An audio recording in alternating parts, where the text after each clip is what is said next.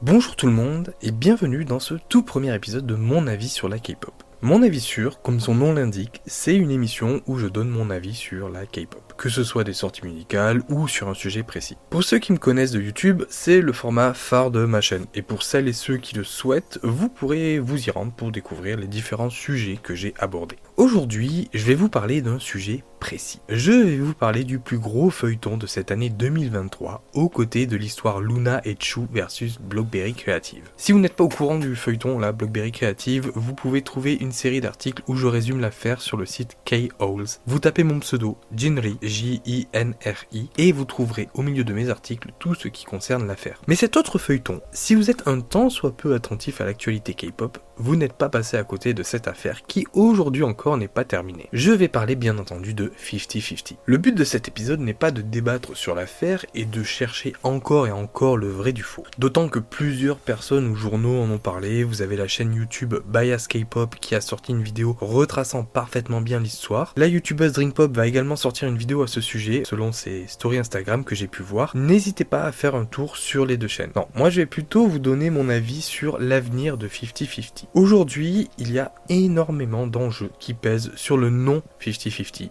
sur les membres et sur l'agence. Mais avant d'en arriver là, je me dois de vous faire un résumé de l'histoire, point par point, pour ceux qui ne sont pas au courant ou qui se sont complètement perdus dedans. Je vous préviens, je vais aller à l'essentiel pour ne pas vous perdre et surtout parce que bah on va pas perdre de temps non plus à trop développer sur toute l'histoire. Déjà 50-50 c'est qui? Un groupe de 4 membres féminins. Aran, Kina, Seina et Shio. Ce sont les 4 membres qui composent le groupe. 50-50 est créé par l'agence Attract en 2019, son PDG, Jong Hong-jun, collabore avec la société Camp dans le but de promouvoir le groupe à l'étranger. Il y a des divergences et en 2021, Camp et Attract, c'est fini. Mais un des employés et producteurs de Camp monte la société The Givers. Il s'agit d'An Sung-il. Les deux hommes se partagent alors les tâches. Hong-jun va trouver l'argent et Sung-il va s'occuper de la partie artistique. Et en novembre 2022, Attract et The Givers dévoilent 50-50 au grand public. Donc ça fait bientôt un an. Le Quatuor dévoile son premier mini-album The 50 en novembre, avec les titres notamment Love in Me.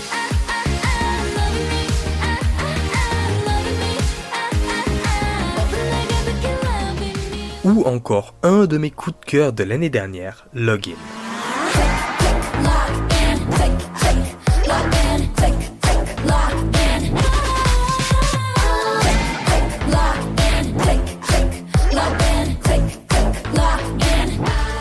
Et déjà, on sent une curiosité du public. Mais on est loin de la révélation de l'année. Cependant, il n'aura fallu patienter que quelques mois pour que la reconnaissance mondiale arrive. C'est avec le single Cupid que l'explosion va naître.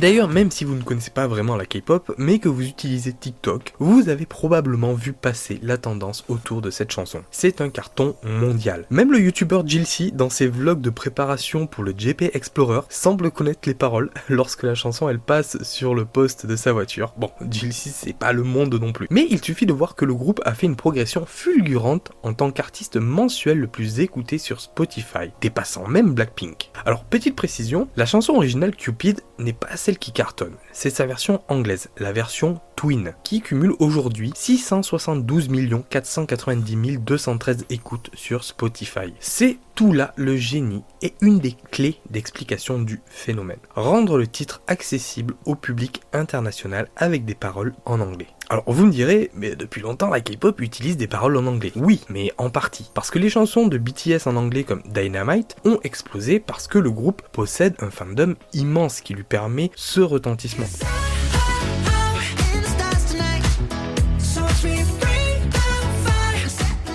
Pour le cas de Twice par exemple, ou Luna avec des chansons comme The Field,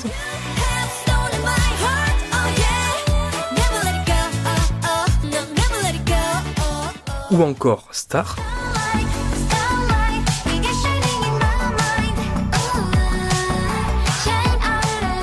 il y a eu un petit succès, mais pas de tendance. On ne parle pas de phénomène. Parce que parfois, c'est pas vraiment explicable. Surtout quand il s'agit d'un petit groupe comme 50-50. Si je devais expliquer pourquoi Cupid a marché, je dirais que c'est une chanson qui a convaincu tout le monde sur un critère. Cupid, c'est un mood. C'est plus une question de ressenti. Une chanson qui s'adapte, qui s'écoute facilement, qui se partage facilement, qui est positive. Et sans parler des voix envoûtantes d'Aran et Shio. Je n'exclus pas la présence de Kina et Sena, mais force est de constater que les deux vocalistes font toute la force de la chanson. Un succès, comme celui-là par exemple, ça ne se contrôle pas, maîtrise pas totalement. Une chanson devient virale quand le public le décide. C'est le public qui s'approprie la musique, tout comme il s'est approprié Gangnam Style.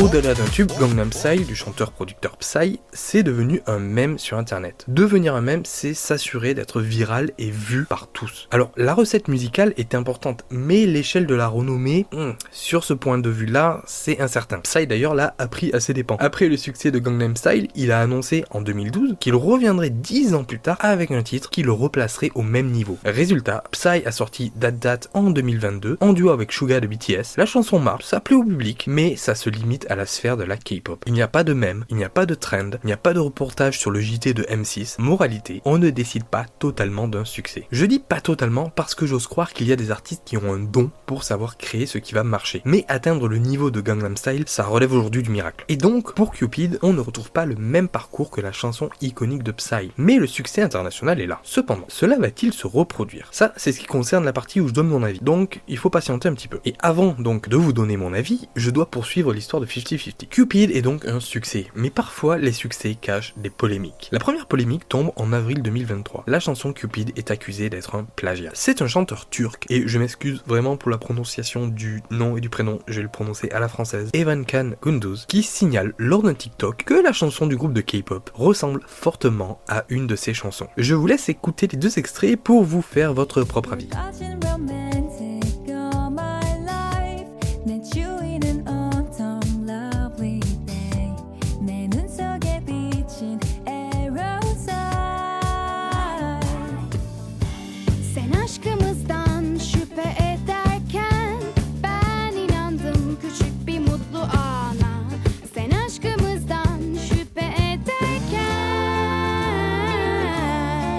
Cependant, ce ne sont pas les membres qui sont responsables. Elles ne sont pas à l'origine de la composition. Seule la membre Kina a participé à une partie de l'écriture, donc rien à voir avec la composition. Bon, très vite, les fans sont montés au créneau et beaucoup s'en sont pris au chanteur. Une réaction disproportionnée car le chanteur est dans son droit de réagir, mais surtout, à aucun moment il a accusé le groupe de plagiat. Il a juste fait remarquer la similitude. Donc on peut dire qu'il est plutôt bon joueur. L'affaire passée, Cupid peut continuer sa success story. 50-50 est même appelé pour participer à la bande originale du film Barbie, permettant aussi à la Warner de promouvoir un peu plus le groupe. Ça y est, l'aventure de 50-50 vers le marché international démarre. Mais la joie ne fut que de courte durée. En juin 2023, les membres du groupe demandent une suspension de contrat, stipulant une violation de leurs droits de la part de l'agence Attract. Grosse surprise, on comprend pas ce qui se passe. À partir de maintenant, je vais vraiment faire du factuel pour me diriger euh, plus vers mon avis sûr, parce que là il y a énormément de choses, je veux pas que ça soit trop lourd. Et comme je vous ai dit, il y a des youtubeurs qui se sont chargés de l'histoire, il y a des articles vers lesquels vous pouvez vous diriger, et en soutien d'ailleurs à Drinkpop qui est en train de préparer sa vidéo, je préfère vous diriger vers elle pour comprendre en détail ce qui s'est passé. Donc abonnez-vous à sa chaîne et restez à l'affût. Je sais pas quand c'est qu'elle va sortir, mais euh, en tout cas elle est en train d'écrire euh, cette vidéo. Donc on va essayer d'aller à l'essentiel. Les filles veulent donc se barrer. S'ensuit Attract qui accuse Warner Music Korea de vouloir racheter illégalement 50-50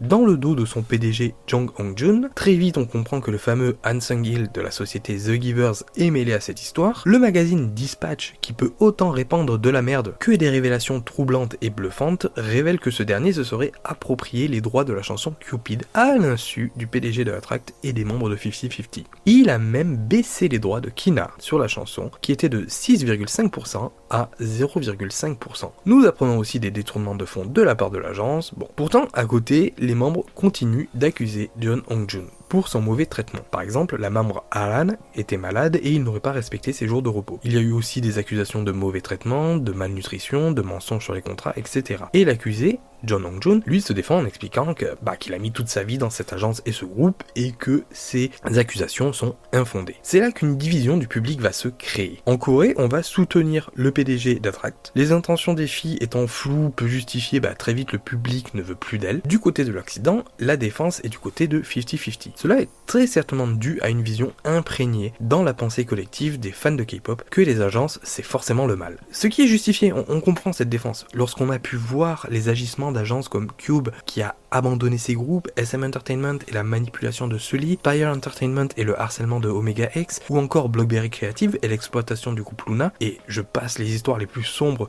concernant d'autres agences. Donc d'un côté nous avons ceux qui pensent que l'agence Attract est victime, et de l'autre que c'est 50-50 les victimes. Et d'ailleurs aujourd'hui l'histoire s'est un peu plus dévoilée, mais la scission semble toujours exister. Et justement aujourd'hui où on en est? Donc après de multiples accusations entre les trois camps, Attract The Givers et 50-50, nous apprenons que Attract dépose le nom 50-50 dans plusieurs pays pour geler la promotion du groupe, sans avoir euh, consulté les membres. Donc les coups bas s'enchaînent, les familles sont aussi intervenues pour protéger leurs filles et attaquer Attract. Des révélations en vidéo sont dévoilées, on apprend un peu plus que Hang Sung-il de The Givers l'a fait à l'envers aux filles du groupe, bref, on se rend compte très vite que les membres de 50-50 ont été manipulés et se sont retrouvés au milieu d'une situation qu'elles sont incapables de maîtriser. Nous arrivons au mois d'octobre 2023 et grande surprise, Kina abandonne les poursuites contre Attract et souhaite revenir dans l'agence. Et c'est lors d'une interview avec Dispatch que la vérité, du moins celle de Kina, est dévoilée. Témoignages, preuves, enquête de Dispatch, tout semble prouver que celui qui a foutu le bordel dans toute cette histoire, c'est bien Han Sung-il de The Givers. Pourquoi? Bah très certainement parce qu'il a flairé une opportunité avec ce groupe, une ouverture vers le public international, celui qui ne consomme pas forcément de la K-pop. Chose que même XG, par exemple, n'a pas encore réussi à totalement faire. XG, groupe japonais produit avec le savoir-faire de la K-pop qui vise un public international, avec ses 7 membres japonaises qui chantent en anglais. Cependant, bah, le groupe reste encore cantonné à la scène coréenne et à son public de K-pop et de J-pop. J'ai d'ailleurs fait un épisode à ce sujet intitulé Le problème avec XG sur ma chaîne YouTube J'ai pas le temps, donc euh, si vous voulez aller faire un tour, c'est l'occasion. Han Sang-il est clairement un escroc qui a voulu s'accaparer le groupe. Malheureusement, la défense des filles était minime. Les avocats ne semblaient pas être les meilleurs et parents comme enfants ont cru bon de l'écouter, surtout lorsqu'il leur a dit que Jong Hong-jun allait couler le groupe. Kina a donc retrouvé les rangs de Attract. Aran, Sena et Shio ne font plus partie du groupe. Des poursuites d'ailleurs vont être lancées à leur encontre pour violation de leur contrat. Kina sera présente pour la cérémonie des Billboard Music Awards pour la chanson Cupid pour représenter le groupe. Attract lance un télécrochet avec la chaîne JTBC pour trouver les prochaines membres qui vont rejoindre Kena et poursuivre l'aventure sur le marché de la K-pop de Jong Hong Jun. Et c'est maintenant que je vais donner mon avis là-dessus, l'avenir de Kina de l'agence d'Alan, Sena et Shio, ainsi que du nom 50-50. Tout d'abord, qu'est-ce que je pense de l'avenir de Kina? Est-ce que c'est une bonne chose que Kina ait rejoint l'agence Attract Je suis un peu mitigé sur ça. Bon, c'est vrai que Kina a fait un peu son mea culpa en dévoilant tout ce qui s'était passé au magazine Dispatch, en reconnaissant ses torts. Et peut-être que le fait de s'être excusé, d'avoir reconnu ses torts, elle va pouvoir demander pardon et recevoir justement le pardon du public, et c'est ça qui va lui permettre de continuer. Pour moi, c'est encore délicat tout ça, parce que c'est trop récent. Là, vous allez me dire, d'un côté, le PDG d'Attract, il va pas non plus attendre 107 ans avant de lancer un nouveau groupe, surtout qu'il vient de perdre 50-50. C'est vrai. Mais bon, concernant Kina, ben là, tu te dis, est-ce que c'est une bonne chose dans ce cas qu'elle soit intégrée à ce nouveau groupe? Le problème, c'est que, vu ce qui s'est passé dans l'histoire, si elle est toute seule en solo, il y a toute l'attention qui est portée sur elle, et je pense pas que ça va être le top pour qu'elle puisse décoller dans la K-pop. Donc c'est vrai que de la mettre dans un groupe, ça va permettre de se faire un peu plus petite, parce qu'il y aura d'autres personnes avec elle auxquelles les personnes pourront s'intéresser. Mais je trouve que c'est trop tôt en fait pour réintégrer Kina au sein de l'agence Attract. Concernant Aran, Sena et Shio, alors de ce qu'on a pu voir, les membres voulaient rejoindre Attract sans avoir à bosser avec le patron. Alors bon, ça c'est un peu compliqué, hein. Euh, ça a été très vite euh, abandonné cette histoire, hein. j'ai pas l'impression que les gens se sont vraiment attardés là-dessus. Mais quoi qu'il en soit, est-ce que déjà le fait que toutes les membres rejoignent de nouveau Avec tout ce qui s'est passé, c'est une bonne idée Je ne pense pas. Maintenant, Aran, Sena et Shio, avec tout ce qui s'est passé, je pense que les Coréens, qui est quand même le premier public de ces groupes de K-pop, donc faut pas l'oublier, ne va pas pardonner de sitôt. Le public coréen est quand même assez rancunier, et on le voit avec beaucoup d'idoles qui ont essayé de se relever après avoir un peu fait profil bas suite à des histoires, des scandales. On peut le voir avec Irene de Red Velvet par exemple, où il y a quelques années, elle avait mal parlé à une styliste sur plateau. Cette histoire avait fait grand bruit, les netizens euh, s'en sont pris à elle, beaucoup de marques ont annulé les contrats avec Irene. Elle a fait profil bas pendant un an et demi, euh, deux ans quasiment. Bon, elle était quand même là pour les comebacks du groupe. Et aujourd'hui encore, hein, vraiment, en tout cas depuis le dernier comeback avec Birthday, alors que ça faisait un petit moment que cette histoire était passée et que Irene avait en plus présenté ses excuses auprès de la styliste, et la styliste avait même affirmé qu'elle avait reçu ses excuses et qu'elle était en passée à autre chose, eh bien bah, les fans coréens, il y en a beaucoup encore qui sont là à demander à ce que Irene quitte Red Velvet, que justement elle n'a plus sa place dans le groupe et que ça ne serait pas grave si le groupe pouvait continuer comme ça. J'ai peur que déjà avec Kina, ça se passe un peu de la même façon. Après, c'est vrai que dans cette histoire, on comprend qu'il y a eu de la manipulation et peut-être que les fans, le public en tout cas, sera conciliant par rapport à cette histoire de manipulation. Mais pour Alan, Senna et Shio, ça va être un peu différent. Parce qu'elles, elles maintiennent un peu leur position. Pourquoi? On ne sait pas encore. On n'a pas leur version. Donc c'est difficile de se prononcer sur le pourquoi du comment. Mis à part peut-être que c'est un peu plus compliqué pour l'une ou pour les autres de, comment dire, trancher. C'est vrai que beaucoup ont affirmé sur les réseaux sociaux, alors bon attention, ça je le tiens surtout de fans, comme quoi Kina ne serait pas d'une famille aussi aisée financièrement que les trois autres membres, et c'est un peu sa vie en gros qu'elle joue avec l'agence Attract, et surtout après des années à avoir été trainee, disons qu'elle a pas trop le choix. Pour les autres, apparemment elle serait dans une situation financière un peu plus aisée, et elle pourrait un peu se permettre de ne pas avoir d'urgence à rejoindre absolument un groupe. On va garder ça entre parenthèses parce que bon, je vous dis, c'est du bruit qui court plus que de l'affirmation. Et puis pour moi, je pense que ce n'est pas forcément la raison principale. Est-ce que derrière, bon, Hansung Hill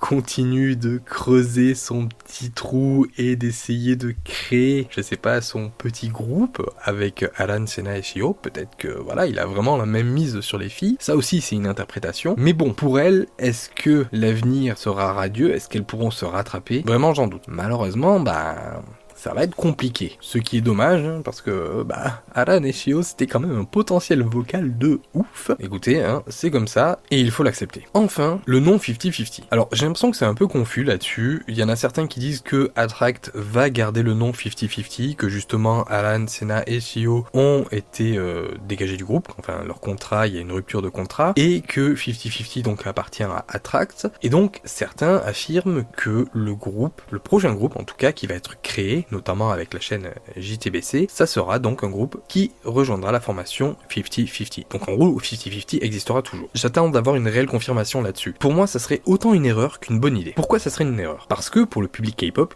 qui est le premier public de ce groupe, 50-50 c'est entaché. Donc forcément, il y aura les fantômes de toute cette histoire qui resteront. D'autant plus que pour JTBC, vu que la chaîne participe à la production avec ce télécrochet pour créer ce nouveau groupe, en fait, pour ajouter les nouvelles membres dans ce groupe, je pense que JTBC a quand même son mot à dire. Et au niveau du marketing, au niveau de l'image aussi donnée sur le marché, peut-être que à échelle coréenne en tout cas, ou à échelle du public K-pop, garder le nom de 50-50 ne serait pas une bonne idée. Par contre, au niveau du public international, parce qu'il faut rappeler quand même que les intentions de Attract c'est d'élever 50-50 au rang international, d'en faire un global group. Pour le public international, le public on va dire néophyte, qui n'est pas forcément fan de K-pop, mais qui a apprécié cette chanson, est-ce que ça a une importance? Non, parce que je ne pense pas que ce public-là va mettre le nez dans les histoires de 50-50. Peut-être que si, au final, s'il commence à s'intéresser au groupe, peut-être qu'il découvrira ce public, les histoires, l'affaire, mais globalement, je pense que les gens n'ont pas forcément d'intérêt là-dessus. Peut-être qu'ils ne connaissent même pas le nom des membres, j'en sais rien, ils connaissent juste la musique. Et si 50-50 revient avec une nouvelle chanson et c'est sur TikTok, les gens se diront Ah ben c'est la nouvelle chanson du groupe 50-50. Mais peut-être que ces histoires-là, bah ça leur passera, mais totalement euh, au-dessus de la tête. Donc, pourquoi pas en fait? Mais ce que je me dis, c'est est-ce qu'on peut vraiment compter sur ce public-là? Pour faire réussir le groupe. Parce qu'au final, jusqu'à aujourd'hui, le public qui a acheté les albums de 50-50, c'est le public K-pop. Le public qui a soutenu le plus, quand même 50-50, c'est le public K-pop. Donc, pour moi, garder le nom de 50-50 pour tenter de conquérir encore plus le marché international, le public non K-pop, le public néophyte, peut marcher, mais ça reste risqué. Ça reste risqué parce qu'un Cupid, ça, ça n'arrive pas tous les jours. Un Cupid, ça arrive tous les 5 ans, tous les 10 ans. Parce que je vous parlais de Gangnam Style tout à l'heure. Mais Gangnam Style, ça, ça reste mon avis. Mais pour moi, il n'y a pas d'équivalent à Gangnam Style aujourd'hui dans la K-pop. Vous pouvez me parler des succès de How You Like That ou de Dynamite de BTS et de Blackpink. Bon, j'ai inversé les deux groupes, pardon. Mais ces deux chansons ont explosé parce que c'est arrivé aussi à une époque où bah, la guerre du clic, la guerre des vues sur YouTube était lancée. Et c'est justement les records battus par How You Like That de Blackpink qui ont poussé aussi les fans de BTS à se battre pour que Dynamite batte les records de Blackpink. Et ça s'est enchaîné encore et encore. C'est ce qu'on voit aussi aujourd'hui avec les records de vente des albums de K-pop. Il y a de plus en plus d'albums de K-pop qui sont achetés,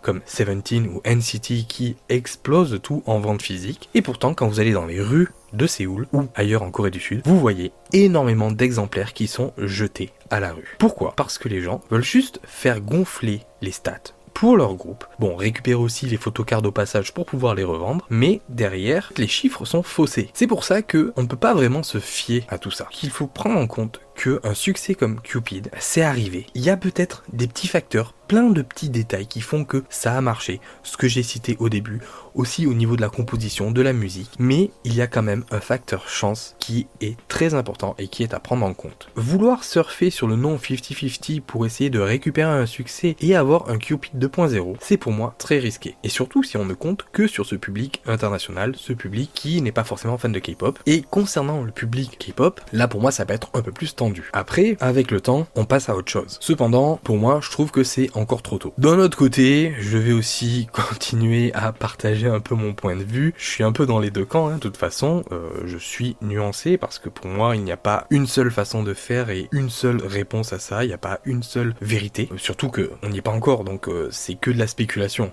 Donc c'est pour ça qu'il faut essayer de se placer un peu sur tous les points de vue. Mais on a connu plusieurs groupes qui ont eu des changements de membres avec des scandales aussi à l'intérieur. Mais voilà, il y a des groupes comme Tiara qui a vu par exemple plusieurs membres tourner au sein même du groupe. C'est pas impossible au final que un groupe garde le nom et que ça change à l'intérieur et même s'il y a des petits scandales qui se passent. Cependant, aujourd'hui, il y a beaucoup plus de résonance médiatique sur les réseaux sociaux entre les fans que qu'avant en fait. Avant ça passait de manière un peu plus discrète et surtout ça restait à échelle principalement de la Corée du Sud. Aujourd'hui, ça touche vraiment le public international. Tous les fans de K-pop, ou presque en tout cas, sont au courant de cette histoire. Et chacun a son avis là-dessus. Bon, sauf ceux qui sont complètement paumés, parce que bon, je peux comprendre d'un côté, avec tous les éléments qu'il y a, et vu qu'il se passe un truc tous les jours, bah, si tu suis pas comme plus belle la vie, tu peux vite être dépassé par le truc. Mais bref, au final, c'est une histoire qui ne laisse pas de marbre. Chacun a son point de vue si on s'y intéresse. Et l'ampleur vraiment de, de, cette histoire, de cette affaire, aussi du succès de Cupid, bah ça reste quelque chose quand même d'énorme